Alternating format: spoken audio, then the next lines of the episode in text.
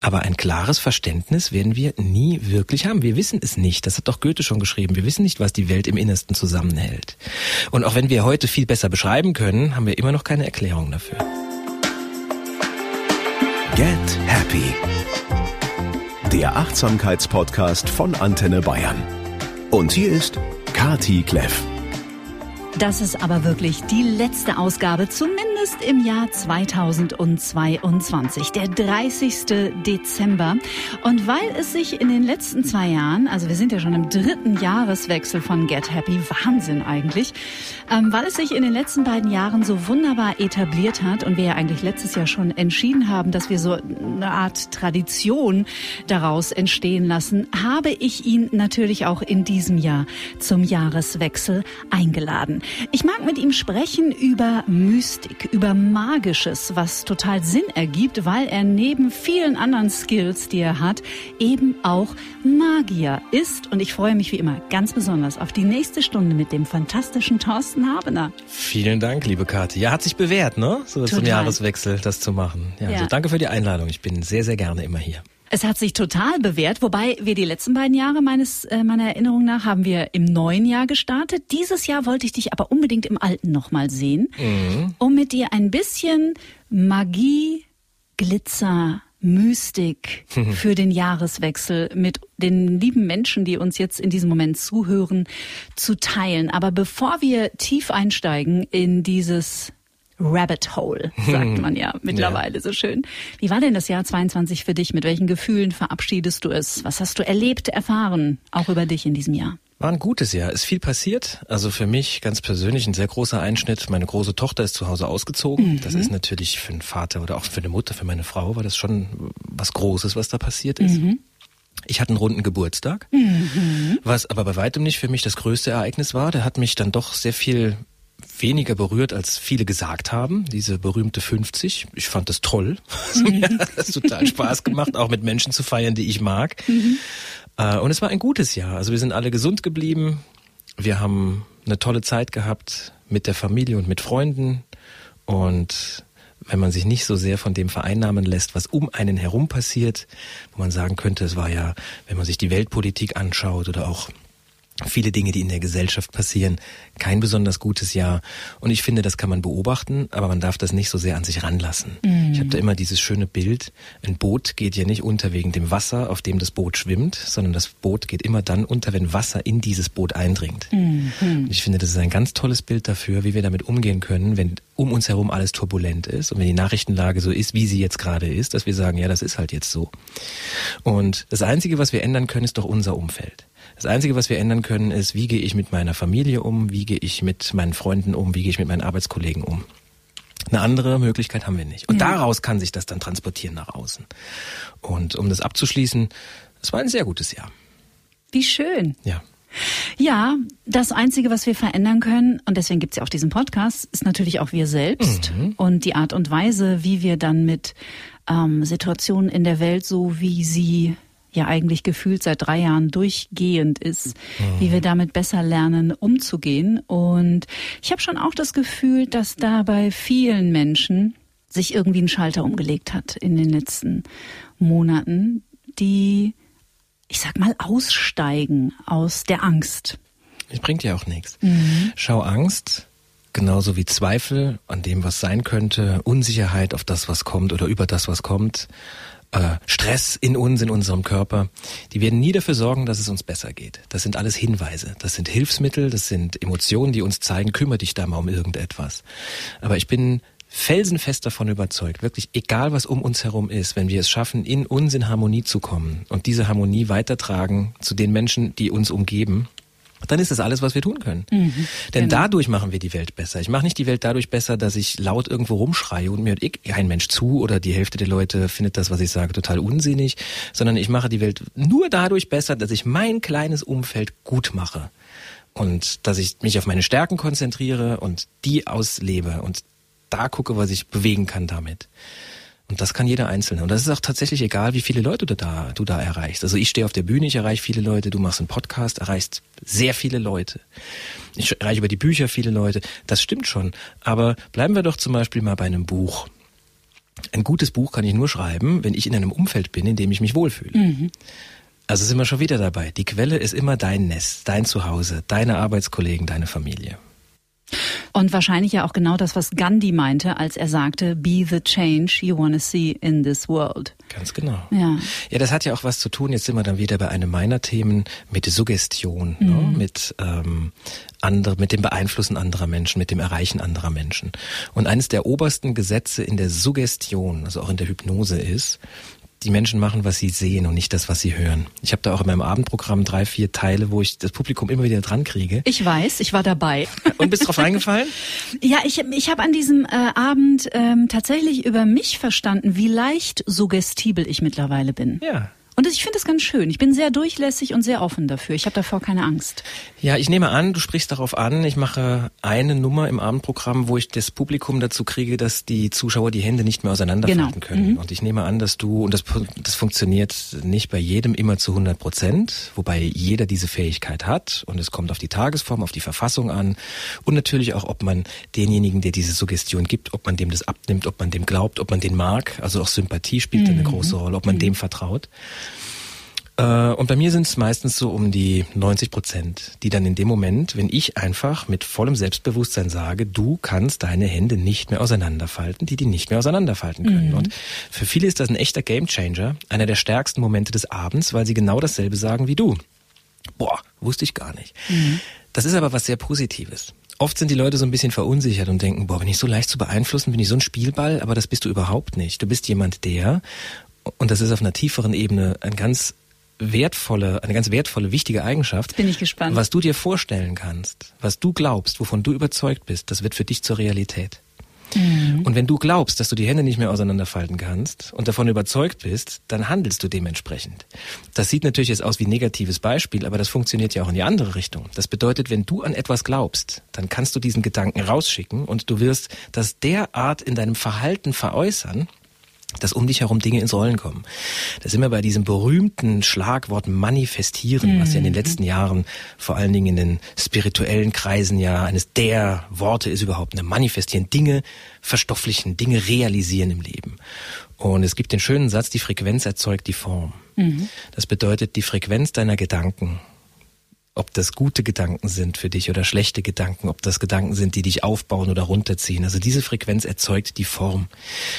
Und ich bin davon überzeugt, dass ein Gedanke allein nichts ändert. Gar nichts. Wenn du schöne Sachen denkst und bleibst dann in deinem Zimmer sitzen den ganzen Tag und gehst nicht raus und sprichst mit keinem, dann wird dein Gedanke in diesem Zimmer ganz alleine überhaupt gar nichts ändern.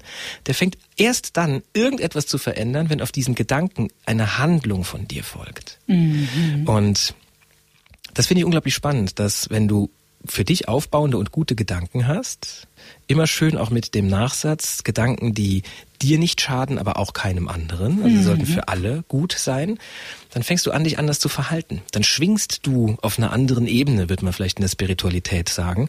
Und dadurch, dass du dich anders verhältst, andere Aktionen durchführst, dadurch kommen Dinge im Leben ins Rollen. Das heißt, alleine nur schön denken, es kann sein, dass dir das ganz gut tut, wenn du aber weiterhin für dich alleine bleibst, dann wird das nichts ändern. Mhm. Es geht immer darum, in unserem Umfeld. Niemand ist eine Insel, heißt ein Buch von Johannes Mario Simmel.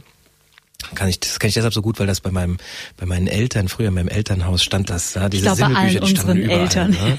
Mit den Clowns kamen Hurra, die Tränen, wir leben Hurra, noch. wir leben noch und äh, niemand ist eine Insel. Und ich fand diesen Satz, niemand ist eine Insel, den, den fand ich unglaublich faszinierend. Und das stimmt ja. Schau mal, wir sind ja komplett eingebunden in diese Welt. Also zum Beispiel, wenn ich dich jetzt beobachte, was die Zuhörer nicht sehen, ich sehe das jetzt, du hast gerade einen Schluck Wasser getrunken mhm. aus einer Trinkflasche. Mhm. Ja?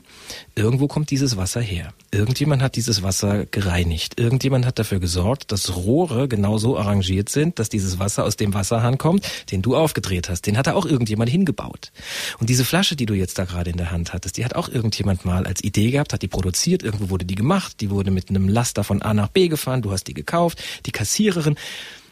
All das Hängt zusammen. Sorgt dafür, dass du jetzt einen Schluck mhm. Wasser trinken kannst. Das heißt, wir sind eingebunden in ein System. Und selbst wenn ich mich auf einer Berghütte befinde und mich mit niemandem treffe, dann bin ich in dieses System eingebunden, mhm. weil irgendwelche, irgendwelche Dinge werde ich auch essen und trinken müssen und mich damit anziehen und umgeben. Das heißt, wir sind niemals eine Insel. Wir sind alle miteinander verbunden. So ist es nämlich. Und die ja. Schamanen gehen ja sogar so weit, dass nicht nur wir Menschen äh, miteinander verbunden sind. Und da würde ich auch auf jeden Fall mitgehen, sondern mit jedem Lebewesen, mit jedem Ding, mit jedem Stein. Wir alle sind Teil dieses Riesenökosystems, das sich Planet Erde nennt. Und wir sind genauso Bewohner wie Mäuse, Katzen, Reptilien, was auch immer.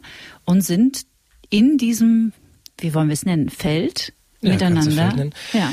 Also in der Huna-Philosophie, mit der ich mich ja sehr intensiv auseinandergesetzt habe, ähm, gibt es dafür das Bild des Spinnennetzes. Ja, genau. Und ich mag dieses Bild deshalb so gern, weil es ist ein Netz, du sitzt in der Mitte und egal was auf dieses Netz auftrifft, wird dich in irgendeiner Form berühren. Das heißt, das Netz kommt in eine, in eine Schwingung. Und natürlich, ja, wenn ich jetzt irgendetwas tue, wenn ich dir gegenüber sitze, dann wird dich das stärker beeinflussen und wird stärker dein Leben äh, oder diesen Tag verändern, als wenn in Utah irgendwo einer sein Auto anmacht. Und trotzdem, selbst das ist in irgendeiner Form mit uns allen verbunden. Und dafür Und wir ist wissen doch jetzt, es ja nicht, ob es so ist, ne? Naja, aber schau mal, wir sehen es doch andauernd. Die letzten beiden Jahre, was ist denn passiert? Ein mhm. Virus, das ganz weit von uns entfernt irgendwo auf den Menschen übergesprungen ist, hat das Leben auf der ganzen Welt lahmgelegt. Das ist doch der beste Beweis dafür, dass es genauso ist, weil mhm. positiv funktioniert es ja genauso. Ja, Gott sei Dank. Ja. Jetzt sind wir schon voll drin, zumindest mhm. mal in den magischen Themen des Lebens.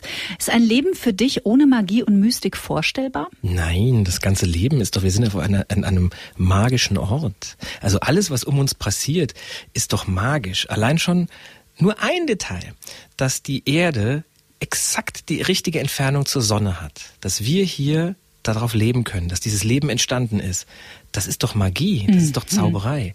Und Einstein hat dann mal gesagt, entweder alles ist ein Wunder oder nichts ist ein Wunder. Mhm. Und ich bin auf der Seite von denen, die sagen, ey, alles ist ein Wunder. Allein, also das, was du gerade gesagt hast, finde ich super schön. Das ist was, was mir auch echt vor zwei, drei Jahren erst so bewusst wurde. Und das hat vielleicht auch ein bisschen was mit, mit einer gewissen Reife zu tun oder einem gewissen Alter ich habe es bisher in meinem Leben, bis wie gesagt vor zwei, drei Jahren, als total selbstverständlich empfunden, dass da am Himmel ein Planet zu sehen ist, der sich Mond nennt. Ja. Ja. Aber ey, wie abgefahren ist das denn? Und der verändert auch noch sein Aussehen jeden Monat. ja, über, also überhaupt, ich habe durch den Alexander von Schlieffen, ja. äh, den wir ja beide kennen, überhaupt erstmal ein Gefühl für diese Planeten mhm. an unserem Himmel, in diesem Sonnensystem bekommen. Aber allein die Tatsache, dass wir in diesem Raum sind, der sich Sonnensystem nennt und da sind andere Planeten und wir sind ein Teil davon, das war für mich echt so ein bisschen, das war auch ein Aufwachen. Absolut, vor allen Dingen, wenn wir uns ja überlegen, dass das aus unserer Perspektive unendlich ist. Ja, genau. Und was für eine Überheblichkeit Total. zu denken, wir wären da so wichtig in diesem ganzen System. Ja. Es ist eher umgekehrt. Dieses ganze System ist äh, perfekt in sich und wir dürfen Teil sein davon. Und das ist für mich, das ist Magie. Das meine ich ganz ernst. Das ist, das ist doch, ist doch unglaublich. Jedes Kind ist doch Magie. Ja. Ja, da kommt ein Kind auf die Welt. Das ist doch wirklich ein Wunder. Jede Pflanze, die entsteht. Ich meine, jetzt höre ich schon an mich wie meine ehemaligen Biologielehrer, aber es ist ja tatsächlich so. Finde ich auch. Nimm irgendetwas. Also das das Beispiel, das ich jetzt genannt habe, jedes Neugeborene, das ist ja ein bisschen abgenutzt schon. Das hatte ja jeder schon. Aber du nimm doch irgendetwas. Nimm die vier Jahreszeiten. Du mhm. guckst raus und plötzlich haben die Blätter eine andere Farbe. Und dann fallen die ab und irgendwann kommen die wieder und die wissen genau, wann die das tun müssen. Das ist alles Magie. Mhm. Absolut. Du hast sie auch früh entdeckt. Also du hast hm. die Geschichte, wie du zur Zauberei gekommen bist, schon in unserem ersten Gespräch erzählt. Ich verlinke ja. natürlich beide Folgen hier nochmal in den Show Notes unter dieser Podcast-Folge. Hat sich dein Verhältnis zur Magie verändert oder verändert sich das immer noch? Ja, das ist ja ein großer Prozess. Das ganze Leben ist ja ein Prozess. Wenn da alles gleich bleibt, das wäre ja langweilig. Mhm. Vielleicht ganz kurz äh, zur Unterscheidung. Also ich bin als 13-Jährige durch einen Schicksalsschlag zur Zauberkunst gekommen. Mhm. Und die hat ja mit echter Magie erstmal nicht viel zu tun, weil das eine ist eine Kunstform, wo man ja über eine Illusion, über eine Täuschung andere Menschen unterhält. Und mein, meine Auffassung was das betrifft, hat sich ziemlich geändert. Weil als Jugendlicher dachte ich, ja, es sind ja alles Tricks. Ne? Oder auch Leute, die irgendwie Außergewöhnliches schaffen und so, die arbeiten dann halt vielleicht auch mit Tricks. Aber das stimmt ja gar nicht. Also die Tatsache, dass ich mich sehr, sehr lange in meinem Leben mit der Kunst der Täuschung befasst habe, bedeutet ja nicht im geringsten, dass es nicht andere Bereiche gibt, in denen Täuschung überhaupt gar keine Rolle spielt. Zum Beispiel Tarotkarten legen oder ähnliches, mhm. wofür ich jetzt auch kein Experte bin. Aber ich finde es sehr, sehr spannend, mich da mit anderen Menschen zu treffen, die da viel drüber wissen und die mir einfach diese Systeme erklären und ähm, auch immer wieder sagen, warum das so und so ist, das verstehe ich jetzt ehrlich gesagt selber nicht. Und das ist dann für mich die Magie. Weil was machen wir denn? Also auch wenn wir wissenschaftlich an etwas herangehen, wir beschreiben die Dinge so genau wie es geht, aber wir erklären sie ja nicht. Also selbst wenn du mir die Wirkungsweise eines Medikaments zum Beispiel erklärst, dann ist das ja letzten Endes nur eine Beschreibung dessen, was immer wiederholt beobachtet wurde und messbar ist. Aber es ist keine echte Erklärung. Es ist immer nur eine Beschreibung dessen, was passiert. Mhm. Die kann natürlich uns völlig neue Erkenntnisse liefern, aber ein klares Verständnis werden wir nie wirklich haben. Wir wissen es nicht. Das hat doch Goethe schon geschrieben. Wir wissen nicht, was die Welt im Innersten zusammenhält. Und auch wenn wir heute viel besser beschreiben können, haben wir immer noch keine Erklärung dafür. Für die einfachsten Dinge haben wir immer noch keine Erklärung. Findest du, dass sich die Offenheit bei den Menschen ähm, diesbezüglich auch in den letzten zweieinhalb Jahren deutlich verändert hat? Machen die Menschen sich offener dafür? Ja, ich habe schon den Eindruck, mhm. zumindest in meinem Umfeld. Ja, ähm, das kann natürlich damit zusammenhängen, dass ich mich mit Menschen umgebe, die offen sind für dieses Thema und dass mich natürlich auch Menschen ansprechen, die offen sind für dieses Thema, weil sie mich, meine Arbeit in irgendeiner Form kennengelernt haben. Aber ich, wann brauchen wir denn Magie? Also wann ist man denn früher zu einem Magier gegangen? Vor langer, langer Zeit. Du bist früher zu einem Magier gegangen, wenn du eine Frage hattest, auf die du keine Antwort gefunden mhm. hast. Du hattest irgendein Problem, wo du alleine nicht weitergekommen bist. Und dann bist du zu einem Magier gegangen und der hat irgendetwas getan, wovon er dachte, dass es dir hilft. Ein Ritual gemacht, einen Zauberspruch ausgesprochen, was ja was heißt ähnliches wie eine Suggestion. Ne? Und später sind wir dann vielleicht zu einem Kartenleger gegangen oder zu einem Wahrsager. Und heute gehen wir zu einem Coach oder zu einem Psychologen. Das hat sich also gewandelt. Dennoch ist ja die Magie trotzdem da. Und wir mm, brauchen Total. auch Magie. Wir brauchen das Mystische. Wir brauchen das Nicht-Verstehen von irgendetwas. Das ist die Grundlage sämtlicher Wissenschaft, sämtlicher neuen Entdeckungen ist, dass wir irgendetwas sehen, nicht verstehen, nicht wissen, was da los ist und uns dadurch genauer damit befassen. Mhm. Und das kann ja auch die Augen komplett öffnen. Also ich hatte gestern einen Workshop für ein sehr großes Unternehmen in Deutschland und die hatten das Problem, dass viele ihrer Mitarbeiter gedacht haben, boah, das ist alles total hart, das können wir so gar nicht schaffen. Und ich habe mit denen einen Workshop gemacht und immer wieder Dinge gezeigt, die eigentlich gar nicht gehen, wo die am Schluss gesagt haben, das gibt's doch gar nicht, das kann doch alles überhaupt gar nicht sein, wo ich gesagt habe, ja genau. Und genau so kannst du dein Denken bezüglich deiner Arbeit hier kannst du auch ändern, weil es geht nämlich alles, was du dir vorstellen kannst. Der Punkt ist, wir müssen daran glauben, wir müssen uns vorstellen können, dass das so ist. Wir müssen es nicht wollen. Wollen ist schon auch wichtig, aber wir müssen es uns vorstellen können. Und in dem Moment, in dem deine Vorstellungskraft das leistet, folgt der Rest. In dem Moment können wir es wieder sagen, bist du auf einer anderen Frequenz und die Frequenz erzeugt die Form. Wenn du daran glaubst, dass es so sein kann und es dann auch noch willst, dann kommen die Dinge ins Rollen. Aber es gibt noch einen wichtigen Player. Ja. Das ist das Gefühl. Ja, natürlich. Aber was sind Gefühle? Gefühle sind gute Ratgeber, sagen wir immer, ne? Ich finde das nicht. Gefühle sind Emotionen, Indizien, würde ja. ich eher sagen. Also in Huna sagen wir, dass Emotionen die Sprache deines Unterbewusstseins mit deinem Bewusstsein sind. Also du nimmst dir irgendwas vor fürs nächste Jahr, passt ja genau in diese Sendung. Mhm. Ja? Du nimmst dir irgendetwas vor, mehr Zeit mit der Familie.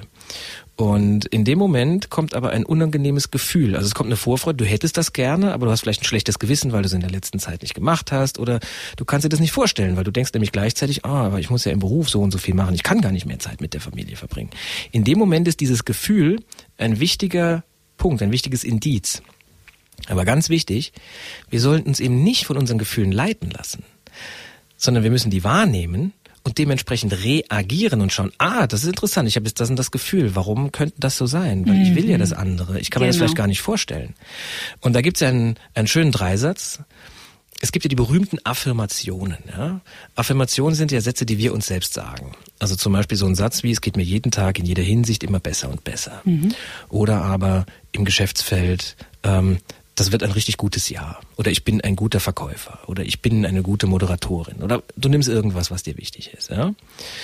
Wenn du dir die aber nicht glaubst, dann wird die gar keine Folge haben, diese genau. Affirmation. Ja. Und dann müssen wir immer klären für uns, welche Emotion habe ich denn, wenn ich das ausspreche. Also angenommen, du nimmst die Information, die, die, die Affirmation, ich bin ein guter Vater. Du willst es vielleicht. Aber es kommt immer wieder so, ah, irgendwie, nee, also mhm. hast in der mhm. Vergangenheit ein paar Sachen nicht so gut gemacht. Ich, nee, bist dann wirkt diese Affirmation nicht. Und dann machst du dich sogar eher noch fertig mit dieser Affirmation. Das heißt, diese Emotion dahinter ist eine Information, aber du solltest nicht danach handeln. Weil wenn du, es ist ja nie zu spät, was zu ändern. Du könntest dann zum Beispiel sagen, oh, das ist interessant, woran könnte das liegen? Und dann kommst du damit hin und wenn du das geklärt hast, dann sagst du, doch, ich will das jetzt so. Ich habe das Recht, ein guter Vater zu sein. Ich habe den Wunsch, ein guter Vater zu sein. Ich will das auch wirklich. Und ich habe auch die Kraft, das zu machen. Das sind übrigens die vier, mit denen man das wunderbar abgleichen kann. Das heißt, du nimmst irgendeine Affirmation. Und danach sagst du dir, also du sprichst die aus und wartest erst einmal auf die Antwort, die du selbst dir gibst. Und wenn die ist, ja, super, dann nutzt die, dann sag dir die immer wieder. Das ist wie ein Befehl an dein Unterbewusstsein, an dich selbst.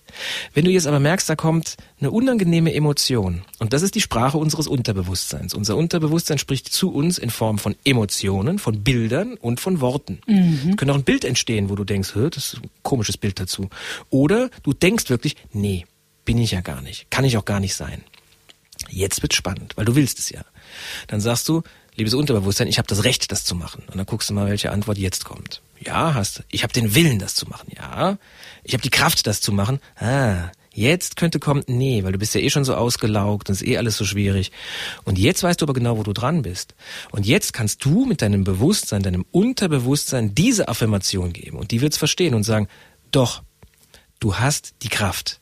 Du darfst das, du hast das Recht, du hast die Kraft und du hast den Willen. Ich mach das jetzt so. So wie wenn du mit deinem Hund sprichst, wenn er sich nicht hinsetzt und er soll sich hinsetzen oder nicht. Mhm. Ja?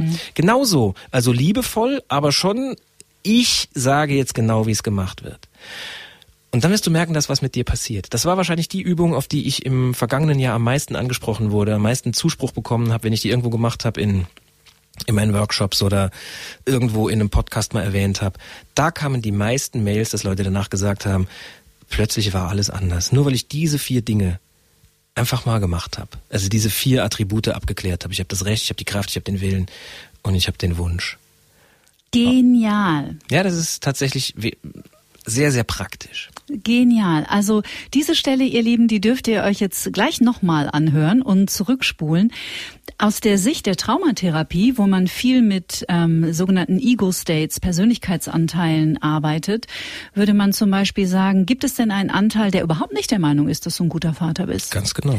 Weil wenn der natürlich noch Kräfte hat und wirkt, dann kommt mit dem auch das schlechte Gefühl oder die Scham oder Schuld oder wie kannst du das behaupten? Und dann geht man auf die Forschungsreise, warum behauptet dieser Anteil das? Wo kommt der her? Das kann ja alles sein. Das kann etwas sein, dass wir internalisiert haben. Vielleicht hat unser Vater gedacht, er ist kein guter Vater und hat das auch häufig kommuniziert. Ja. Oder ähm, weißt du, wie ich meine? Ich weiß genau, was du meinst. Und was, was die wenigsten machen und auch die wenigsten wissen, ist, dass wir ja mit uns mit diesen Teilen sprechen können. Ja.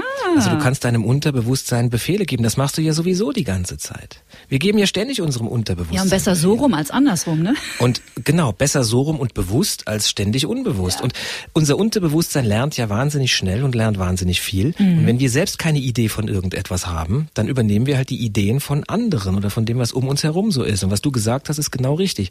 Vielleicht war jetzt dein Vater kein guter Vater. Ist meine ich nicht dich persönlich, sondern generell gesprochen. Irgendein Wir bleiben Vater ja nur war, bei dem Beispiel. Ja, genau. Also dein Vater war kein guter Vater. Und dann hast du unbewusst, ohne dass dir das jemals wirklich klar ist, hast du mhm. aufgenommen, kann gar, also in meiner Familie gibt es keine guten Väter, also kann ich ja auch keiner sein. Oder es gibt vielleicht generell keine Oder guten Väter, Väter sind einfach doof. Ja, genau. Ja, das, das ist dann so ein, oder das ist ein anderes Beispiel. Ähm, vielleicht hat eine Großmutter irgendwann mal gesagt, Geld verdirbt den Charakter. Mhm. Jetzt wirst du niemals, wirst du viel Geld haben können, weil du willst ja einen guten Charakter haben. genau. Das ist aber völliger Unsinn. Also Geld ist einfach nur Geld. Und da kannst du Gutes mit tun oder Schlechtes. Und Väter sind Väter. Und da gibt es gute Väter und schlechte Väter. Und das müssen wir in uns erkennen und dann aber auch das wirklich ansprechen und sagen, doch, du hast das, du hast das Recht, du hast die Kraft, du hast den, den Wunsch, du darfst das. Mhm. Und dann guckst du mal, was passiert. Und so können wir mit uns selbst sprechen. Wir können uns auch selbst fragen. Wie du sagst, wir können diese Teile ja ansprechen. Mhm. Und der Psychologe spricht ja bei Selbstgesprächen von Selbstinstruktion. Das ist viel schlauer. Stimmt, ja. Wir instruieren uns selbst. Ja, weil ich habe die ähm, Erfahrung gemacht, witzig, weil äh, habe ich mit Curse vor zwei Wochen auch genau über dieses Thema gesprochen. Mit denen zu diskutieren bringt nicht viel die anzuhören, wie sie so, wie sie so die Welt sehen und zum Beispiel, das wäre ja ein klassischer ähm, limitierender Glaubenssatz, es gibt keine guten Väter, damit den doch, aber ich sag dir auch warum, Nee, einfach diese Anteile zu hören und zu sagen, hm, ich danke dir für deinen Hinweis, aber ab jetzt läuft es so, wie ich es gerne genau hätte. Genau so ist es. Wir generell, ist generell fürs Leben ist es gar nicht schlecht. Ja, das stimmt. Weniger zu diskutieren. Und auch was, wieder mal so eine Hybris, dass wir denken, wir müssten zu allem unsere Meinung sagen. Ja, und die ganze Welt wäre interessiert an unserer Meinung. Ja. Ich habe mir das, so gut ich es kann, zumindest abgewöhnt und bin immer noch dran, mir das abzugewöhnen, ständig meine Meinung Mhm. ungefragt zu sagen, weil ich habe irgendwann mal gelesen, die wenigsten Menschen interessieren sich für unsere Meinung. Und das liest du und dann denkst du, Hö, und dann denkst du mal drüber Was? nach. Ja, stimmt eigentlich. Und habe dann mal begonnen, meine Meinung nicht mehr automatisch zu Mhm. sagen, sondern nur, wenn ich wirklich danach gefragt werde. Und das ist viel angenehmer. Und dann diskutiere ich auch nicht. Also ich sag dann, das und das ist meine Meinung und jemand anders sagt, das ist totaler Quatsch. Und dann sage ich, ja, vielleicht hast du recht, vielleicht ist das für dich totaler Quatsch. Und dann ist es aber auch oft damit geregelt, weil dieses Diskutieren und Meinung sagen, das hat ja auch eine gewisse Überheblichkeit. Ja, und dann sind wir bei diesem Begriff überzeugen, also jemand, genau. jemand anderen überzeugen wollen. Ja. Aber würden wir mehr in die Haltung kommen, ich bin okay, du bist okay, glaube ich, dann würden wir uns alle auch im Kollektiv noch mehr entspannen. Das ist übrigens ein Satz, den kann sich jeder, wenn ja heute der 30. Dezember ist, beim Ausstrahlen dieses Podcasts. Und wenn du das jetzt vielleicht hörst und es ist Jahresende oder du hörst es vielleicht am Jahresanfang im Januar, einen der besten Sätze, den du als Zuhörer oder Zuhörerin dir aufschreiben kannst, als Affirmation ist, ich bin genug. So Ja. wie ich bin, bin ich genug. Natürlich kann ich mich entwickeln und das Leben hat natürlich auch den Sinn, dass wir uns entwickeln. Ist ja auch schön, ne? Wir wickeln Super ab, Wort, wir ja, ja. entwickeln Mhm. uns. Aber das hat nichts damit zu tun, ob du genug bist oder nicht. So wie du jetzt bist, bist du genug. Einfach nur, weil du ein Mensch bist. Und das kann sehr befreiend sein. Und dann sind wir genau in dem Bereich, where the magic happens. Nämlich wenn wir ähm, uns von limitierenden Glaubenssätzen, und ich glaube, dass es wahrscheinlich eine Lebensaufgabe ist, sie alle in Anführungsstrichen zu integrieren, äh, wenn wir uns von denen befreien und da in eine größere Selbstwirksamkeit und Selbstermächtigung kommen, Ja. weil dann ja wirklich ganz verrückte Sachen passieren. Also im Grunde Ja. genommen das, was wir ausstrahlen, kommt zurück zu uns. That's the magic. Ja, genau. Das heißt, das ist dieses berühmte in Resonanz gehen. Genau. Ne? Das heißt, du bist mit dir im Reinen, du schickst die richtigen Signale, aber auch hier immer durch die richtigen Handlungen. Ne? Nicht nur durchs richtige Denken, sondern immer auch durch die richtigen Handlungen. Und dann vertrau einfach mal auf das Leben und sag, okay, die Frequenz erzeugt die Form. Und ich finde das unglaublich, was dann für Dinge um einen herum Irre. passieren. Es gibt noch einen schönen Satz. Das ist eine Frage, die du dir immer wieder stellen kannst, wenn was nicht so läuft, wie es gerade läuft. Du stehst im Stau, du sitzt im Zug und es ist alles überfüllt, du hast keinen Sitzplatz reserviert, musst da rumstehen. Im Flugzeug kriegst du den blödesten Platz, den es gibt oder nimm irgendetwas. Also es läuft irgendwas überhaupt nicht so, wie du es dir vorstellst. Dann ist eine sehr gute Frage, die du dir stellen kannst, liebt dich das Leben? Und wenn die Antwort ist, nee, dann änder mal was. Dann Guck mal, dass du für dich denkst, ah, ist doch, es ist ja alles wundervoll hier und dass ich da bin, ist ein Geschenk und vielleicht ist es gerade sehr schwer, aber das wird sich auch wieder ändern. Es kann alles wieder für mich gut werden, weil ich mein Umfeld ja schaffen kann. Und wenn die Antwort ist ja, dann macht dir diese Situation auch plötzlich nichts mehr aus. Ich kann dir ein ganz, ganz einfaches Beispiel geben. Ich war letzte Woche auf einem Workshop, den ich gegeben habe, im Ausland. Und der Rückflug war ein bisschen stressig und äh, ich saß da im Flugzeug und jeder um mich herum hat was zu essen bekommen, außer mir. Jeder. Und ich war hungrig. und die hatten das einfach nicht. Ja, ich hatte was und und und oh, we are so sorry. Und ich dachte mir, ey, ich hatte eine super Zeit im Ausland. Ich habe ganz tolle Menschen kennengelernt. Ich war wirklich auch in dieser Resonanz. Alles ist gerade richtig toll, ja. Und ich guck dann den den Steward nur an, den Purser muss man jetzt ja sagen, und sag nur, ist in Ordnung, es ist okay. Er sagt, ich finde das schon noch für Sie. Dann sage ich, ja, es ist, wenn Sie es finden, ist es in Ordnung. Ich hatte, ich hatte Hunger, ja. So, und dann hat er fünf Minuten später hat er mir das gebracht und sagt er, was wollen Sie trinken? Und dann habe ich gesagt, äh, eine Cola. Dann guckt er mich an, guckt er in diesen Wagen rein und sagt, oh nee, wir haben keine Cola mehr in diesem Wagen. Dann sage ich, ist auch in Ordnung. Bringen Sie mir irgend, geben Sie mir Wasser. Sagt er, nein, wissen Sie was? Ich komme gleich wieder.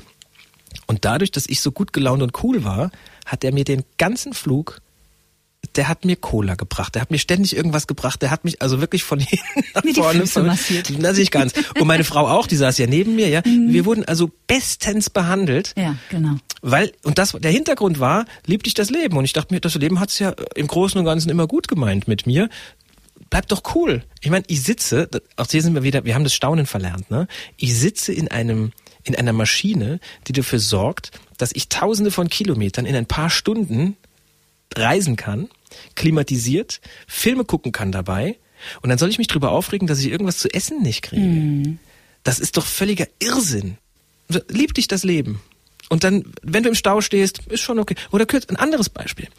Ich war auf dem Weg zu einem guten Kunden und kam eine Stunde zu spät. Also erstens bin ich zu spät daheim losgefahren, das war also auch mein Fehler. Und zweitens war wirklich viel zu viel Verkehr. So, und früher hätte ich mich da aufgeregt, weil Zeitdruck ist was, das regt mich total auf. Und an dem Tag dachte ich mir einfach, lieb dich das Leben? Ja. Ja, dann bleib doch einfach ruhig. Du kannst es ja eh nicht ändern. Dann kam ich da hin und dann sagt er, ey, super, dass du jetzt erst kommst. Ich habe natürlich angerufen, ne? Sagt er, super, dass du jetzt erst kommst, weil ich habe gerade ein super Projekt abschließen können. Dachte ich mir, ja klasse. Der war viel cooler, als wenn ich pünktlich gekommen wäre. Das heißt jetzt nicht, dass wir unpünktlich kommen sollen, aber wenn ich es eh nicht mehr ändern kann, Ja. dann brauche ich mich auch nicht drüber aufregen. Das habe ich übrigens von meinem Sohn gelernt, als er äh, sieben Jahre alt war. Inzwischen ist er schon fast erwachsen. Aber als er sieben Jahre alt war, da hat er auf dem Schulhof einen Schneeball geworfen, was natürlich verboten ist. Und das hat eine Lehrerin gesehen und das war, wie soll ich sagen, die konnte den nicht so leiden, die hatten nicht so einen Draht zueinander, ja, und dann hat sie ihn da voll zusammengefaltet und gesagt, morgen musst du nachsitzen. Und dann guckt er sie an, das hat mir nachher, hat mir meine Tochter erzählt, die nebendran stand. Dann guckte sie an und sagt, äh, ja, gut, Ist okay. ist okay. Und dann sagt die Lehrerin, regst du dich jetzt überhaupt nicht auf? Und dann sagt er, nochmal, er war sieben Jahre alt. Wenn ich mich jetzt aufrege, muss ich dann morgen nicht nachsitzen? Ja, schlaues Kind. Und dann sagt sie, doch. Und dann sagt er, ja, brauche ich mich jetzt auch nicht aufregen. Und da war ich so stolz. Das ist schon lange her, die Geschichte, Seele, ja. süß. Und da dachte ich mir aber auch, von, also wir können von allen Menschen Ja. lernen. Wir müssen nicht denken, nur weil er sieben Jahre alt ist, der weiß das nicht. Der wusste mit seinen sieben Jahren schon mehr als ich mit wahrscheinlich Mitte 30. Ja. Ich habe in diesem Jahr die Frage gelernt, what would love do? Auch super. Was würde die Liebe tun? Ganz, ganz super. Jedes Mal, wenn euch jemand auf den Sack geht oder ihr euch über etwas ärgert oder ihr die Nase rümpft über jemanden, der sich an der Kasse vordrängelt oder Menschen, die um Geld betteln bei kalten Temperaturen, weil es scheinbar momentan für sie keine andere Alternative gibt. Wenn euch euer Partner so richtig triggert, was würde die Liebe tun? Super, super Satz, habe ich noch nie gehört. Den schreibe ich mir gleich in mein Notizbuch. Dispenser. Toll. Ja, es ist ja fünftes Huhner-Prinzip. Lieben. Lieben heißt glücklich sein, heißt dieses Prinzip.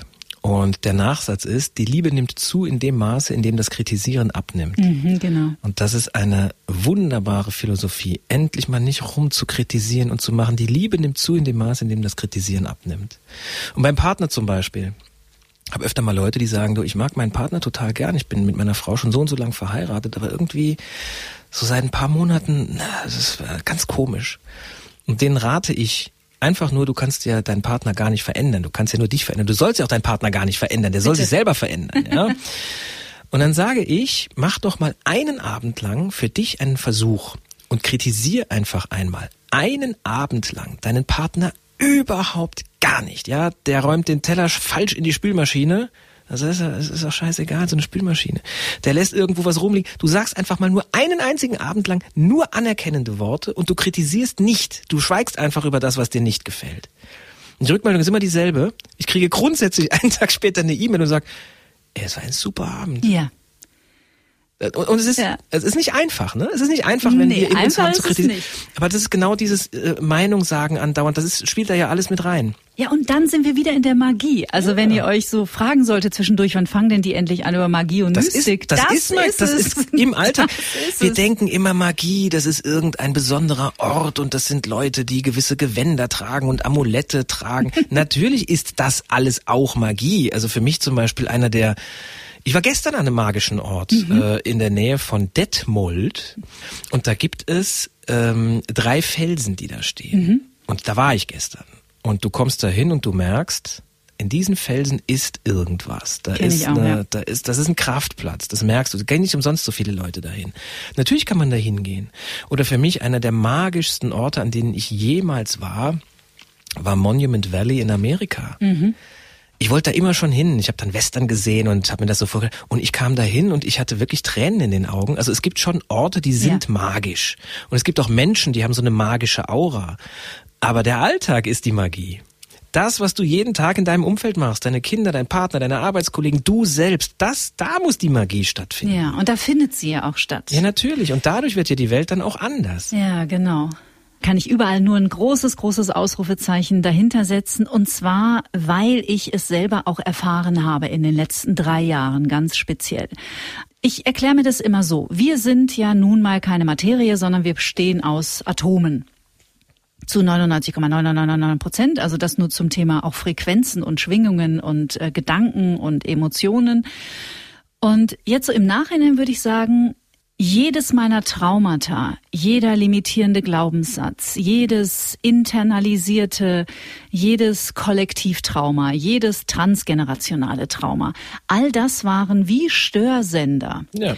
die meine, meine Frequenz, auf der ich gerne geschwungen wäre, einfach gestört haben.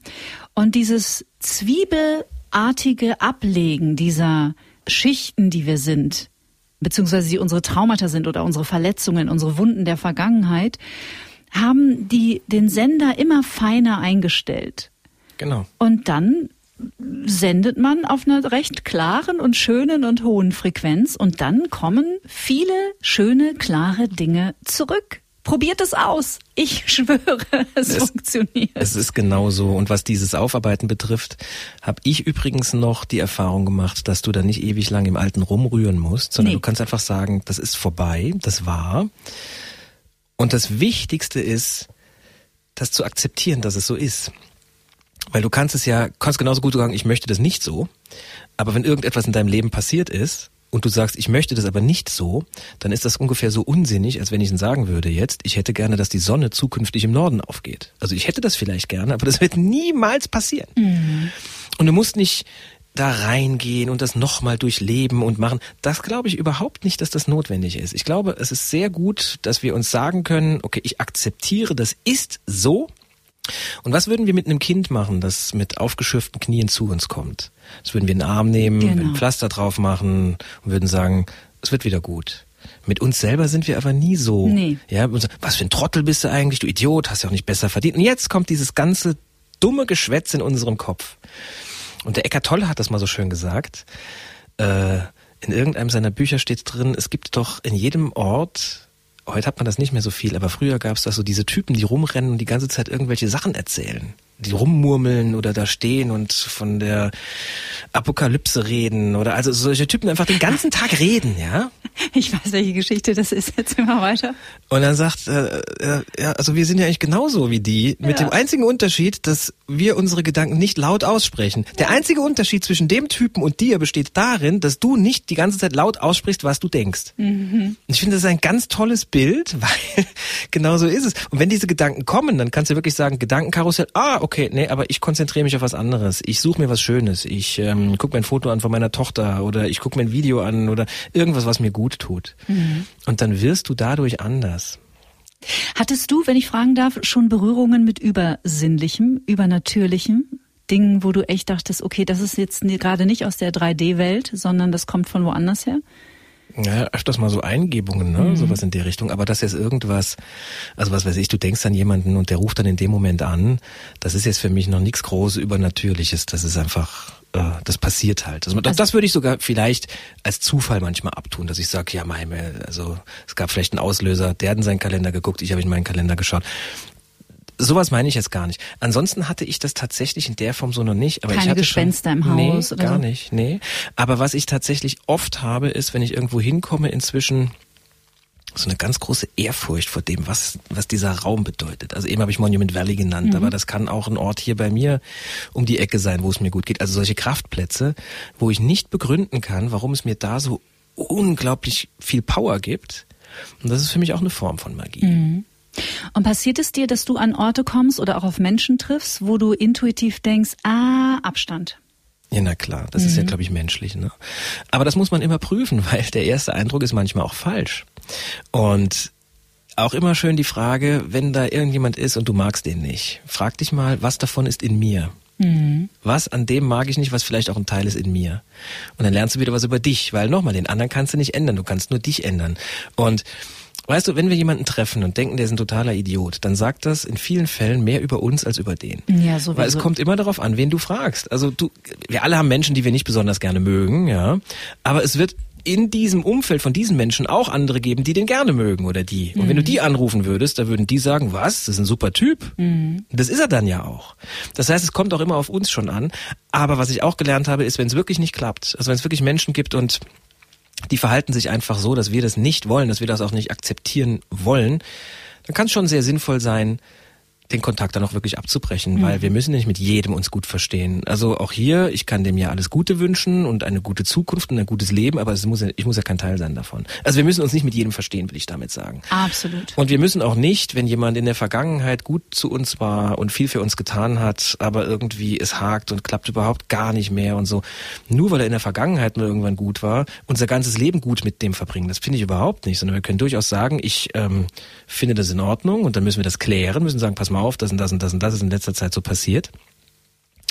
Ich würde das gerne ändern und wenn sich das nicht ändert, dann ist es vielleicht schlauer, wenn wir uns nicht mehr sehen. Mhm. Ja, also das funktioniert schon auch. Das kann man in der Arbeitswelt machen, das kann man auch, aber sogar auch in der Familie machen. Aber immer mit einer Ankündigung. Das ja. finde ich schon wichtig. Dass man es nicht ghosten. auf einen Schlag auf, sondern mit einer Ankündigung. Mhm. Das ist schon wichtig, ja. Mhm.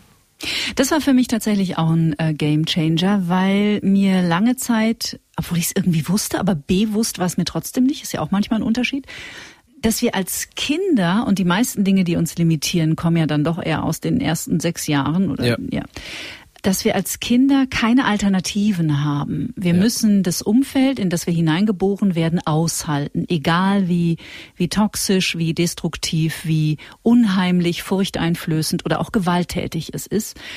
Und da bleiben wir doch lange auch drin hängen, ne? in diesem Gefühl ja. von, ich muss das hier aushalten. Und wenn man das mal begriffen hat, auch auf einer körperlichen, tiefen, unterbewussten Ebene, dann trifft man manchmal auch relativ schnell viel bessere Entscheidungen, was den Umgang auch mit Menschen angeht, egal ob im Arbeitskontext oder im Privatleben. Absolut. Mhm. Und es stimmt, was du sagst. Als Kinder haben wir eigentlich gelernt, wir können das nicht ändern. Genau. Und dass wir das dann irgendwann ändern können. Es gibt ja auch nicht so diesen einen Moment, wo wir das ändern können, sondern irgendwann in unserem Leben merken wir, oh, wir sind jetzt an einem Punkt, wo das gehen würde. Da machen wir es dann oft nicht, weil es uns gar nicht klar ist. Mhm. Ich habe das kürzlich von jemand anders gehört, der hat das sehr gut beschrieben. Der hat beschrieben, dass seine Eltern grundsätzlich gestritten haben, wenn er bei ihnen war zu Besuch als erwachsener Mann. Und die haben immer gestritten. Und dann hat er irgendwann eine Frau geheiratet und jedes Mal, wenn er mit seiner Frau zu seinen Eltern gefahren ist, war da dicke Luft zwischen den Eltern. Die haben gestritten. Und er hat irgendwann, hat er sich dann in Ruhe hingesetzt und hat gesagt, pass mal auf, liebe Eltern, ihr habt viel für mich getan ich liebe euch, aber diese Streiterei, die geht mir wahnsinnig auf den Keks. Ich möchte, dass in meiner Gegenwart hier nicht mehr gestritten wird. Mhm. Ihr könnt Dinge klären, aber ich möchte das nicht, wenn ich zu euch zu Besuch komme. Und ganz wichtig, er hat das nicht gesagt, wenn die gestritten haben. Er hat dann nicht gesagt, in den Streit hinein, immer streitet ihr und so, sondern er hat einen Moment abgewartet, wo es okay war. Wo, wo ihr sie präfrontaler Kortex ja. aktiv war. Genau, wo sie also wirklich ruhig da saßen und mhm. er hat das mhm. ganz ruhig gesagt und hat dann aber auch gesagt, wenn ihr das nicht macht, dann ist die Konsequenz, dass ich irgendwann euch nicht mehr besuchen komme weil mhm. ich mag das nicht. Und das ist doch sehr vernünftig, ne? Das ist ein vernünftiger Umgang miteinander. Und er sagt, es ist was Wunderbares passiert. Die haben in ihrer Gegenwart nicht mehr gestritten. Und irgendwann haben die auch untereinander weniger gestritten, ja. weil die wahrscheinlich sich irgendwann hingesetzt haben, die Eltern, und gesagt haben, ah, wo hat er denn da vielleicht recht? Und es hat sich ganz viel geändert, dadurch, dass das so klargestellt wurde. Mhm. Das ist mhm. jetzt keine Magie. Das ist einfach gesunder Menschenverstand. Aber es funktioniert ja. Mhm. Und wir denken oft, wir könnten das nicht ändern. Wir denken eh ganz oft irgendwie, wir konzentrieren uns auf das Falsche, ne? auf das, was uns nicht weiterbringt, anstatt What would love do? Ja, ja das genau. ist ein genau. toller Satz. Die Liebe würde sagen, pass mal auf, ihr Lieben, ich mag euch wahnsinnig gern, aber ich bin hier nicht gern, wenn ihr streitet. Mhm. Liebevoll ist was anderes. Und dann funktioniert's. Und sich auch immer wieder bewusst zu machen, wenn wir in diesem Survival-Mode sind, was wir ja sind, wenn wir streiten. Es geht ja nur ums blanke Überleben. Fight or flight. Ja, genau. genau. Ja Also für alle, die dann in Zukunft diesem Beispiel, diesem wunderbaren mal nacheifern möchten, bitte nicht während des Kampfes. Da, das bringt überhaupt nichts. Da ist der Neokortex aus und das Reptilienhirn an. Ja, ich habe irgendwo mal gelesen, wir sind in dem Moment so schlau wie ein normaler Hund. Das heißt, wir drehen alles so weit runter, ja. dass wir einfach nur noch wegrennen oder kämpfen können. Genau. Und wir genau. können nicht klar denken. Also nicht, weil wir die Fähigkeit nicht haben, sondern weil es uns in dem Moment nicht möglich ist. Wir haben keinen Zugang dazu. Also ist es ganz wichtig, wenn man Dinge klärt, dass man sie in einem harmonischen, guten Umfeld klärt. Weil mhm. sonst ist der andere in diesem Fight of Flight oder wir ja auch. Und da sind wir wieder dabei. Was verursacht Leid? Stress, Anspannung, Unsicherheit, Angst, Wut. Das erzeugt das Leid. Und wenn wir es in einem Moment aussprechen, wo wir diese Emotionen nicht haben, dann kann das funktionieren. Und dann passiert auch die Magie, weil da passiert sie nicht. Also in nee. Angst und Leid und Verzweiflung ist es sehr schwierig. Dann kann man hoffen. Da habe ich auch ein fast philosophisches Gespräch mit Professor Payong drüber geführt Ende November, wie wichtig die Hoffnung ist. Und Hoffnung ist natürlich prinzipiell ein schöner Motor und ein schöner Motivator. Aber sich nur auf die Hoffnung zu verlassen, dass hoffentlich bald alles besser wird, kann natürlich auch sehr kontraproduktiv sein. Ich bin sehr vorsichtig, was die Hoffnung Ja, ich auch. Mhm. Denn Hoffnung kann ja auch bedeuten, wenn gar nichts mehr da ist, wenn du gar nichts mehr hast, dann fängst du das Hoffen an. Das heißt, Hoffnung kann uns auch dazu bringen, in so eine totale Opferhaltung reinzugehen und nicht mehr auch, zu ne? und nicht mehr zu handeln mhm, und sagen, genau. ja, wird schon irgendwie gut und dann wird überhaupt gar nichts gut. Ich finde, die Erwartung, dass alles gut wird, ist für mich ein bisschen schlauer als Hoffnung. Also es gibt ja auch diesen äh, Dreisatz, den ich immer wieder auch anderen zeige, wenn sie sich nicht so wohlfühlen vor einer schwierigen Situation. Das ist, such dir irgendwas Schönes in diesem Moment. Man könnte auch sagen, segne den Moment, aber segnen ist so, so, so ein hartes, star starkes Wort einfach. Also such dir irgendwas Schönes in dem Moment, vertrau auf dich selbst und erwarte das Beste. Mhm. Also nicht hoff drauf, dass es schon irgendwie gut geht, weil das ist komplettes Abgeben, sondern erwarte, dass du das so löst, wie es in diesem Moment angebracht und angemessen ist. Dann ist Hoffnung gut. Ansonsten muss man da sehr vorsichtig sein, meiner Meinung nach. Und es gibt ja auch Quellen, die sagen, dass in der Büchse der Pandora, in der ja sämtliches Leid der Menschheit drin war, dass da auch die Hoffnung drin war. Mhm.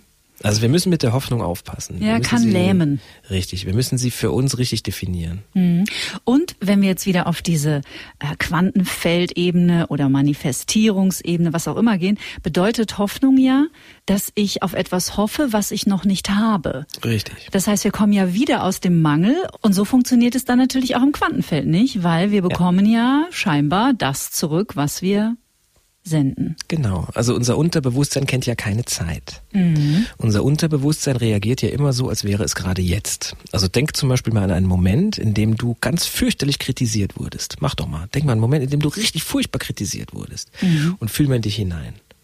Und jetzt denk mal an einen Moment, in dem du volle Anerkennung erfahren hast, in, jemand, in dem jemand zu dir gesagt hat, das hast du super gemacht, das war ganz toll. Und fühl jetzt mal in dich hinein. Und jetzt nehme ich mal an, dass du dich beim zweiten besser gefühlt hast als Klar. beim ersten. Warum? Weil dein Unterbewusstsein, in dem ja jede Erinnerung auch drin ist, nimmt diesen Moment und schickt dir aber die Signale, als wäre es jetzt gerade. Und je nachdem, wie stark du da reingehst, ist auch die Amplitude, wie stark du das fühlst, genauso stark wie damals. Das heißt, dein Unterbewusstsein handelt immer, als wäre es jetzt. Das kennt keine Zukunft, das kennt keine Vergangenheit, das kennt nur genau diesen Moment. Und wenn wir uns etwas visualisieren oder etwas erreichen möchten und sagen zum Beispiel, ich suche eine Wohnung in München, und das ist der Satz, dann wirst du keine kriegen, weil du suchst ja. Dieser Suchprozess ist nie abgeschlossen. Wenn du aber für dich jetzt klar machst und für dich als Zielprogrammierung, um mal diesen technischen Begriff zu nehmen, sagst, ich finde eine Wohnung in München. Genau jetzt, also es ist Präsenz, ne? Ich finde eine Wohnung, dann gehst du ganz anders daran. Und dieser Unterschied mit der Zeit, der kann tatsächlich den Unterschied machen. Denn es sind nie die großen Sachen, oder nicht nie, das ist Quatsch. Es sind meistens nicht die großen Sachen, die den Unterschied machen. Mhm. Ganz oft sind es Kleinigkeiten. Es gibt doch die schöne Geschichte, dass ein Flügelschlag von einem Schmetterling in Mexiko einen Tornado in Europa auslösen kann. Schmetterlingseffekt. Mhm, genau. Und jetzt ist das natürlich extrem unwahrscheinlich, dass das passiert, weil selbst wenn ein Schmetterling in Mexiko zum genau richtigen Zeitpunkt diesen Flügelschlag ausübt, der das auslösen könnte, wer sagt denn nicht, dass ein anderer Schmetterling in Australien das genau nochmal neutralisiert? Aber das ist nicht der Punkt. Dieser Flügelschlag des Schmetterlings, der ging ja in die Chaos-Theorie ein Und hat dieses Beispiel, also rein theoretisch ist es möglich, sollte einfach nur zeigen, dass eine winzige Kleinigkeit sehr viel Großes verändern kann. Und es geht, und das wäre vielleicht auch ein schöner Gedanke für den Jahreswechsel, für das neue Jahr. Es geht nicht darum, dass wir alles komplett umkrempeln und dass wir äh, am 1. Januar Sport machen, aufhören zu rauchen, kein Alkohol mehr trinken, uns jeden Abend mit Freunden treffen und so. Das geht ja gar nicht. Mhm. Sondern dass wir sagen, nee, ich suche mir für mein Jahresziel, also am Ende 2023 möchte ich das und das erreicht haben. Und dass man sich überlegt, welche Schritte kann ich jetzt, genau jetzt in diesem Moment gehen. Und das müssen dann nicht 100 Schritte sein, weil das machst du dann eh nicht, sondern drei. Mhm. Oder vier. Immer nur die berühmten Kleinigkeiten. Baby Steps, ihr Lieben. Und das ist es. Ja. Und dann, dann wirst du am Ende des Jahres, wenn du diesen Brief, den du an dich geschrieben hast, mhm. mit den Zielen drin nochmal liest, wirst du merken, boah, das ist unglaublich. Und das mhm. können wir ja machen, du kannst ja auch sagen, was will ich bis 2030 erreicht haben. Mhm. Ja. Und es sind immer kleine Schritte, weil es geht halt nicht anders. Es ist witzig, dass du das Beispiel mit der Wohnung nennst, weil ich finde jetzt im Frühjahr 2023 eine neue Wohnung auf dem Land. Ja, natürlich. Die ist ja auch schon da. Die, die muss ja nicht schon, erst gebaut werden. Die, die ist schon, ja schon da und ich freue mich jetzt schon so sehr. Ich weiß genau, wie es sein wird, wie es ist, dort zu leben. Ich weiß, dass es der Hund liebt. Ich weiß genau, wie es sich anfühlen wird. Ich weiß nicht, wie es aussieht. Muss ich auch nicht. Nee. Aber ich weiß, wie es sich, wie ich mich fühle weil ich dort lebe. Und deswegen meine Ausrichtung ganz klar Wohnung auf dem Land. Und den Satz, erwarte das Beste, das ist tatsächlich ein Satz, den du mir geschenkt hast in diesem Jahr, wofür ja. ich dir sehr dankbar bin. Den ähm, habe ich mitgenommen von deiner Bühnenshow im Oktober in München. Oh. Dieses, wenn wir doch sowieso schon die ganze Zeit in so einer Erwartungshaltung sind, warum erwarten wir nicht einfach mal das Beste? Das war bei dem Kartentrick mit den beiden Frauen auf der ja, Bühne. Den mochte ich sehr. Den zeige ich ja jetzt leider der nicht. Ist, das Programm ist ja. Ja, das ist sehr schade. Ja, ist ja vorbei, aber das war ein sehr schöner Moment. Da habe ich auch bewusst vor die Pause gesetzt, weil danach kannst du erstmal nichts machen. Ich habe an mir ähm, beobachtet an diesem Abend. Ich war mit meinem Partner da und mit einer Freundin dass mein Gehirn immer wieder, und dann, wenn man zu dritt da ist, fängt man natürlich auch an, dann danach über diesen Abend zu sprechen und so, und dann geht man so die einzelnen, die einzelnen Programmpunkte durch und möchte unbedingt verstehen, wie was ging. Oh. Und irgendwann sage ich so, wisst ihr was, ist doch scheißegal, das war so ein toller Abend. Und ich möchte gar nicht alles immer nur verstehen, sondern mich auch einfach mal beeindrucken lassen oder zum Staunen bringen. Und der Trick, der hat mich tatsächlich ganz schön zum Staunen gebracht. Den fand ich großartig. Ja, und das Schöne ist, keiner der Zuhörer, der das Programm nicht gesehen hat, der weiß jetzt, was da passiert. Und er wird es auch nie hören, weil ich mache den ja nicht mehr. Aber lassen wir es doch mal. Es ist ein schönes Geheimnis, ist ja, ja auch was Schönes. Das war ein verdammt guter Trick auf jeden Fall. Ja, das war auch echt ein, für mich einer der, der Eckpfeiler in diesem Abendprogramm. Ich mochte den tatsächlich sehr gerne. Ja. Weil er was gemacht hat mit den Leuten, weil, weil er die transformiert hat. Also das ist bei mir auf dem Zettel, wenn ich Programme mache, steht seit einiger Zeit steht drauf, inspirieren und transformieren. Die sollen anders mhm. rausgehen, die Gäste, als sie reingekommen mhm. sind. Die sollen mit einem neuen Blick durch die Welt gehen. Am Schluss läuft ja auch, oder lief im alten Programm, lief ja A Wonderful Life von Katie Melua, mhm. weil es genau das ist. Mhm. Also das Leben ist, was du draus machst. Ja. Und ähm, das kann auch ganz wundervoll sein. Nicht jeden Tag und nicht immer, das gehört halt eben auch mit dazu. Mir geht dieses immer glücklich sein Nein. müssen so auf die Nerven. Ja. ja. Weil wenn du dir ein Ziel gesetzt hast, da kann es schon sein, dass du da echt mal hart irgendwo durch musst und dass es sehr schmerzvoll ist, da so durchzugehen.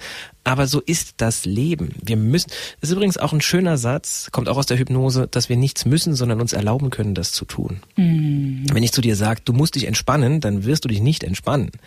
Wenn ich aber zu dir sage, erlaub dir einfach mal zu entspannen und dich richtig gut zu fühlen, dann ist es viel leichter.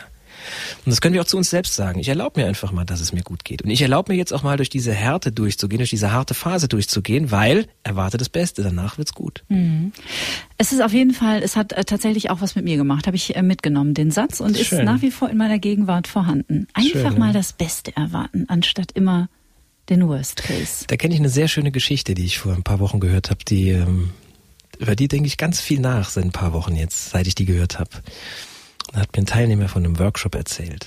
Äh, Im Workshop. Und das war ein super Moment. Also die Geschichte handelt von einem Mann, der auf einem Golfturnier 100.000 Euro gewonnen hat. Und nach dem Turnier wird natürlich noch ein bisschen gefeiert und dann geht er nach dem Turnier auf den Parkplatz und da steht eine Frau und die sagt, ich habe ein ganz schwer krankes Kind, das extrem leidet Und ich habe kein Geld für eine Operation, die diesem Kind aber helfen könnte, dass es nicht mehr so stark leiden muss, weil momentan geht es dem wirklich sehr schlecht, meinem Kind. Und ich habe gesehen, sie haben gewonnen. Und der Mann schenkt ihr dann die 100.000 Euro und sagt, äh, hier, machen Sie die Operation. Gibt ihr diese, diesen Koffer mit diesem Geld. Und einen Tag später kommt er zurück in den Golfclub und sagt, ey, gestern ist mir was passiert, da habe ich diese Frau getroffen auf dem Parkplatz und die hat mir erzählt, die hatte ein schwer krankes Kind, ganz schrecklich. Habe die ganze Nacht über dieses Kind nachgedacht. Ich konnte da kaum richtig schlafen, weil ich mir echt Gedanken gemacht habe, wie, wie furchtbar. Und dass ich diesem Kind helfen konnte, ist doch toll. Und dann sagen die Freunde, oh Mann, so ein Mist. Also wir haben vergessen, dich vor der zu warnen. Die hat gar kein krankes Kind. Und daraufhin sagt der Mann, Gott sei Dank. Ich dachte schon, die hätte ein ganz schlimm krankes Kind. Mhm. Und ich finde die Pointe wunderbar, mhm. weil wir können uns in dieser Geschichte alles vorstellen. Wir können uns vorstellen, dass es ein Golfturnier gibt. Wir können uns vorstellen, dass da 100.000 Euro Preisgeld ist. Wir können uns vorstellen, dass eine Betrügerin am Parkplatz steht und den Typen, der gewonnen hat, die 100.000 Euro abluchst. Wir können uns vorstellen, dass die Freunde sagen, ah Mann, ey, wir hätten dich vorwarnen müssen. Wir können uns alles vorstellen. Aber die Reaktion dieses Mannes, mhm. die ist für uns unvorstellbar. Und es ist eine Geschichte, aber ich finde sie sehr inspirierend.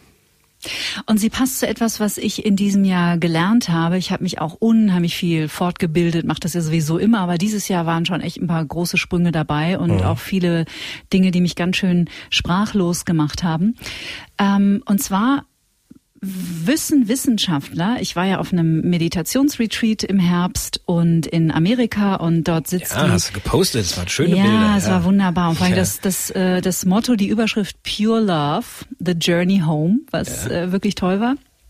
Und äh, dort involviert ist die Universität von Kalifornien in San Diego, die im Grunde genommen sich sehr viel damit beschäftigt. Äh, jetzt sind wir wieder bei Frequenzen welche Emotionen, die wir erzeugen, also unsere Gedanken erzeugen Emotionen, was hat das für Auswirkungen auf das elektromagnetische Feld, das wir sind, also sprich mhm. auf die Frequenz, auf, auf, auf der wir schwingen. Und sie haben herausgefunden, Dankbarkeit ist ja eine sehr, sehr hohe Frequenz. Und sie haben herausgefunden, dass es sogar in den Menschen ein noch höheres Gefühl erzeugt, wenn sich andere bei uns bedanken. Ja für etwas, was wir für einen Menschen getan haben. Ja. Und da stehen mir jetzt sofort wieder die Haare zu Berge, äh, weil ich das so schön finde. Und ich finde, das passt ein bisschen auch zu dieser, zu diesem Märchen. Absolut. Also ich mache das inzwischen auch so, dass wenn irgendwas ist oder wir reden miteinander, also auch bei mir in meinem Team, in den Teamsitzungen, dass wenn jemand irgendwas hat, er fängt immer damit an, sich für irgendwas zu bedanken als erstes. Mhm. Und seit ich das so mache, ist eine ganz andere Stimmung in diesen Sitzungen drin, weil du kommst nicht direkt in das äh, Kritisieren oder äh, das machen wir jetzt so und das hat ja noch nie geklappt. Das kann schon kommen, wir müssen ja schon realistisch bleiben dabei, aber es wird anders diskutiert. Mhm. Das heißt, sich bei jemandem zu bedanken, auch das ist etwas, das sämtliche Podcast-Hörerinnen und Hörer direkt nach diesem Podcast machen können. Oder ihr drückt jetzt mal ganz kurz auf die Pause-Taste und jetzt gehst du zu einem Menschen, den du richtig gerne hast und sagst ihm, danke, dass du für mich da bist. Mhm. Und wenn der da nicht gerade ist, dann halt die Pausentaste gedrückt und schick dem eine WhatsApp oder eine Sprachnachricht oder eine E-Mail oder ruf ihn an. Das dauert nicht lang. Mach das einfach mal und dann hörst du weiter und du guckst mal, was passiert. Mhm. Das war was, was ich auch lernen musste in diesem Jahr. Also schon allein aufgrund dieses Podcastes, weil ich einfach sehr, sehr, sehr viel Rückmeldung bekomme. Das wird dir mit deinem äh, Charakterclub sicherlich ähnlich ergangen sein und auch mit den Menschen, mit denen du arbeitest tagtäglich. Aber für mich war das ganz neu, dass Menschen zu mir kommen und sagen, ich danke dir so sehr für diesen Podcast und das ist so wertvoll, was du da in ja. die Welt trägst mit diesen verschiedenen Menschen, diesen verschiedenen Sichtweisen. Und das war etwas, wo ich echt reinwachsen durfte, weil es am Anfang, naja, es ist ein Podcast.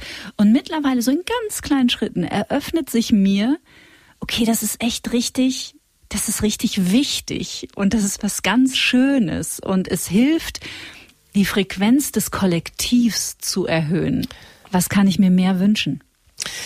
Das ist etwas, das wir, glaube ich, maßlos unterschätzen. Wenn ich alleine eine Idee habe dann kann es sein, dass diese Idee natürlich in die Welt getragen wird und dass das toll wird. Wenn ich aber eine Idee habe und Menschen um mich herum dieselbe Idee haben, dann ist es ungleich stärker. Also wenn du zum Beispiel äh, eine Gruppe hast und die fokussiert sich auf ein gemeinsames Ziel. Oder in deiner Familie sprecht ihr darüber, was euch wichtig ist und ihr konzentriert euch gemeinsam darauf. Oder auch in der Arbeitswelt. Du hast ein Team und sagst, das und das sind die Ziele, das sind die Ideen und wir konzentrieren uns gemeinsam darauf. Allerdings immer, wir waren ja schon bei den Glaubenssätzen, diejenigen, die da mitmachen, die müssen sich vorstellen können, dass es funktioniert, dass es realisierbar ist und die müssen auch mit Liebe dran sein. Die dürfen das nicht zähneknirschend machen, dann funktioniert es nämlich nicht. Das ist nicht die Form von Idee. Aber je mehr Menschen von etwas überzeugt sind und je mehr Menschen ihren Fokus da reingeben, desto stärker wird diese Idee sich realisieren, innerhalb wahrscheinlich ganz kurzer Zeit sogar. Mhm. Energie folgt der Aufmerksamkeit. Schöner Satz. Drittes Prinzip in Huna. Lieber Thorsten, es war mal wieder magisch mit dir. Ja, ist immer schön. Ich komme gerne. Ja, sehr, sehr gerne. Wie verbringst du den Jahreswechsel? Mit guten Freunden. Hm. Wir sind auch tatsächlich, wir fahren nicht irgendwo hin, wir sind zu Hause. Ich bin ganz froh, wenn ich mal ein paar Tage am Stück zu Hause bin. Glücklicherweise, dafür bin ich tatsächlich sehr dankbar, war ich dieses Jahr auch viel unterwegs, was in den Jahren davor ja leider nicht möglich war. Äh, und wir machen ganz viele solcher Rituale über diese Tage, dass wir einen Brief an uns selbst schreiben und den aber dann verbrennen zum Beispiel, damit mhm. wir gar nicht mehr reingucken können. Du musst nicht ständig überprüfen, ob das so ist. Ähm, wir verbringen einfach eine wunderbare Zeit mit der Familie und da freue ich mich schon sehr drauf. Ich finde, der Jahreswechsel ist ja eigentlich ist ja eine Illusion. Ich meine, die Welt dreht sich genauso weiter wie davor, aber es ist eine nützliche Illusion, weil sie hilft uns, nochmal uns klar zu werden, was wir wollen, Revue passieren zu lassen, was gut gelaufen ist im vergangenen Jahr, was vielleicht auch nicht so gut ist, was wir nicht wiederholen wollen und wie wir das nächste Jahr für uns materialisieren wollen. Und das, äh, das mache ich wahnsinnig gern. Das macht großen Spaß. Ich danke dir sehr für dein Wirken, dass du da warst und freue mich schon jetzt auf nächstes Jahr. Ja, dann danke, dass ich so oft kommen darf. Danke sehr. Guten Rutsch. Ebenfalls. Und auch euch, ihr lieben Menschen, wünsche ich ein sanftes, liebevolles, friedvolles Hinübergleiten ins Jahr 2023. Wir leben in unglaublich aufregenden, historischen und bewegten Zeiten. Es ist, glaube ich, für keinen so richtig leicht gewesen in den letzten drei Jahren und viele Menschen hadern auch immer noch sehr mit den Umständen momentan in der Welt. Umso wichtiger, dass wir nicht nur als Individuen, sondern dann auch als Kollektiv in die Ruhe kommen, in die Liebe kommen und in den Frieden kommen. Und es mag für manche vielleicht unerträglich naiv sein, aber es ist meine wirklich aufrichtige, innere, tiefe Überzeugung. Und auch deswegen mache ich diesen Podcast. Schön, dass ihr auch in diesem Jahr dabei wart. Wir hören uns wieder am 6. Januar. Dann mit der famosen, fantastischen und einzigartigen Eva Maria Zurhorst. Kommt gut ins neue Jahr. Get Happy. Der Achtsamkeitspodcast von Antenne Bayern.